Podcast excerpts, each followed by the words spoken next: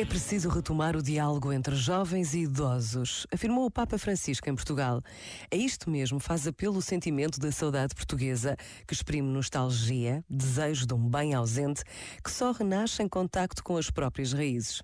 Os jovens devem encontrar as suas próprias raízes nos idosos.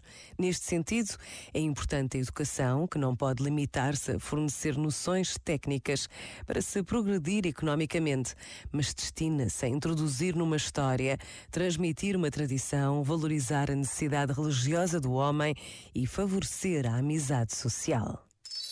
Este momento está disponível em podcast no site e na app da RGF.